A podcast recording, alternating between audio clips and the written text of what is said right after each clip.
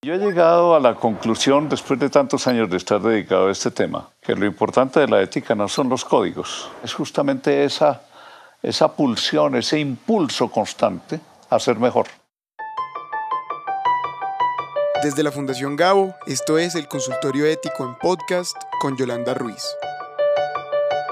En este podcast habrá preguntas enviadas desde toda Iberoamérica. Abordaremos debates clásicos y debates nuevos y sobre todo acompañaremos a los periodistas en la búsqueda de respuestas frente a los retos y dilemas que enfrentamos a la hora de contar historias. Todo esto siempre con la ética como guía. Bienvenidos, pónganse cómodos en el consultorio.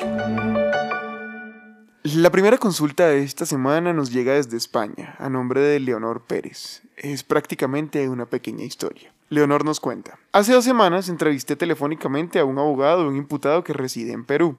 Me identifiqué como periodista y le dije que quería que hablásemos sobre su cliente. El abogado aceptó. Le llamé por teléfono y antes de comenzar la entrevista le pregunté si tenía algún problema con que lo grabase. Me contestó textualmente. No, no tengo ningún problema.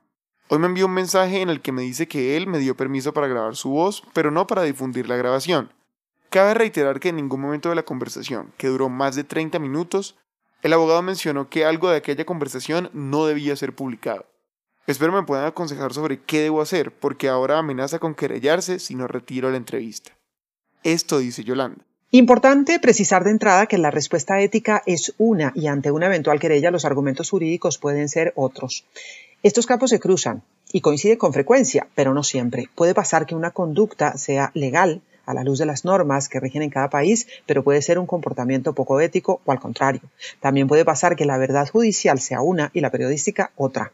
Hecha la precisión desde el punto de vista ético, que es el que compete a este consultorio, es claro que el periodista debe identificarse como tal con claridad, debe pedir autorización para grabar y ser claro también en el interés de publicar la información que se obtenga.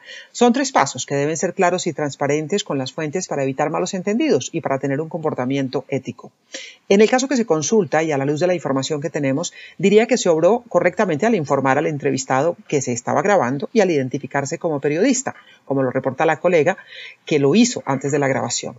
Podemos decir que si una fuente habla con un periodista y autoriza una grabación, casi que se da por entendido que es para ser publicada la información. Sin embargo, el consejo siempre es dejar la claridad establecida de manera expresa, porque también existen charlas off the record, de las cuales incluso se pueden tomar notas o testimonios en audio o video que a veces las fuentes piden embargar por un tiempo o no publicar. Es decir, no siempre autorizar una grabación implica una autorización para publicar. Por esa razón, mientras más claridad se tenga con la fuente, mejor. Son pautas claves, insisto, para evitar malos entendidos. No se detecta falla ética en la intención de la colega, pero en una querella los argumentos, insisto, pueden ser distintos. En los archivos del consultorio encuentro una publicación del año 2017 en la cual se cita un reporte de la red de periodismo ético en la que el director Aidan White plantea una serie de preguntas que todo periodista debe hacerse frente a las fuentes. Y la primera de ellas es, ¿le he aclarado a mi fuente las condiciones de nuestra relación y he sido totalmente transparente acerca de mis intenciones? La segunda consulta de hoy llega por cuenta de Simón Antonio, desde Guatemala, y es una pregunta muy puntual. Simón pregunta, puede ser considerada autorregulación o censura cuando una información que ya se publicó en la web es retirada porque, según la dirección, le faltó datos en los que hay que precisar? Yolanda Ruiz responde. Bajar una información publicada puede ser autorregulación, puede representar un fallo de edición, puede ser autocensura o también una decisión editorial por distintos motivos. Todo depende de las circunstancias precisas. En el caso que se consulta con la información disponible, se dice que la argumentación de la dirección es que faltó precisar algunos datos. Si es así, es positivo que se retire la pieza y se corrija. Sin embargo, es bueno notar que pudo presentarse también una falla en el trabajo previo de edición, porque todo contenido periodístico debe ser sometido a riguroso proceso de verificación antes de ser publicado. También es bueno notar que no pocas veces se detectan errores o fallas que no se vieron en el proceso de edición o aparecen elementos nuevos, y es un comportamiento ético corregir y volver a publicar. Todo ello se debe decir con claridad a la audiencia para tener un comportamiento transparente y ético Lo más importante es que si es necesario rectificar, se haga con claridad.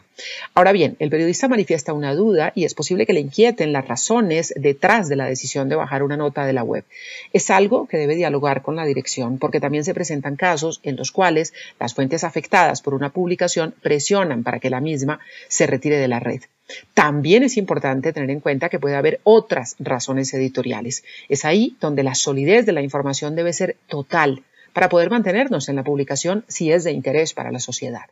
Ingresa a nuestro consultorio ético en www.fundaciongao.org y encuentra un análisis en texto de las principales preocupaciones éticas de Iberoamérica que preparó Mónica González. Mónica es periodista, chilena, maestra y miembro del Consejo Rector de la Fundación Gao.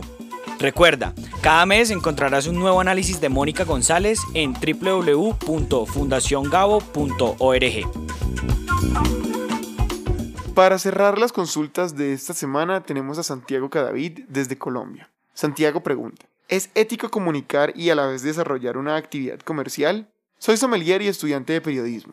Llevo tiempo comunicando sobre bebidas, gastronomía y estilo de vida con el fin de inculcar mi pasión y conocimiento a otros. Hace un tiempo decidí dejar de hacerlo como freelance y emprendí un blog profesional. Cuando todo estaba casi listo con mi blog, recibí una oferta para trabajar en una tienda online, vitrina de artesanos en el sector de alimentos. ¿Cómo desarrollar las dos actividades sin perder credibilidad? ¿Qué pautas me pueden ayudar a evitar conflictos de intereses? Yolanda lo analiza. Es muy difícil resolver un conflicto de interés cuando se cruzan el servicio público que representa el trabajo periodístico y el interés particular de un negocio. Lo aconsejable y lo ideal es que el periodista se dedique solo a su oficio para evitar dificultades. Sin embargo, sabemos que en la realidad y por razones prácticas y de ingresos, con frecuencia hay colegas que se ven obligados a combinar labores y ahí es donde la transparencia tiene que ser total para que las audiencias tengan claro lo que se hace. El periodista, que además de informar participa en otros negocios, debe establecer unos límites muy definidos sobre los temas que abordará como periodista y la información que le llega por su trabajo en otros frentes. La recomendación ética es no convertir en contenido editorial aquello que forma parte del otro negocio. Y si es necesario hacerlo porque se tiene información de mucho interés, se debe poner de presente con total claridad que hay un posible interés detrás de lo que se publica. También es deber del periodista, serio y ético, informar si recibe algún pago o beneficio por un contenido específico que publica. Insisto en que el ideal ético es que no se mezclen tareas y que el periodista se dedique a lo suyo y no haga tampoco publicar reportajes, pero estas líneas se cruzan y cuando sucede, la salida ética es claridad total. El conflicto de interés no se puede evitar, pero se puede enfrentar de la mejor manera para tratar de mantener la credibilidad.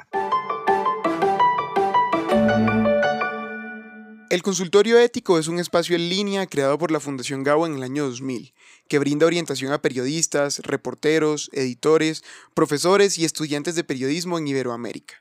Este es un proyecto de la Fundación Gabo en alianza con los grupos Sura y Bancolombia con sus filiales en América Latina.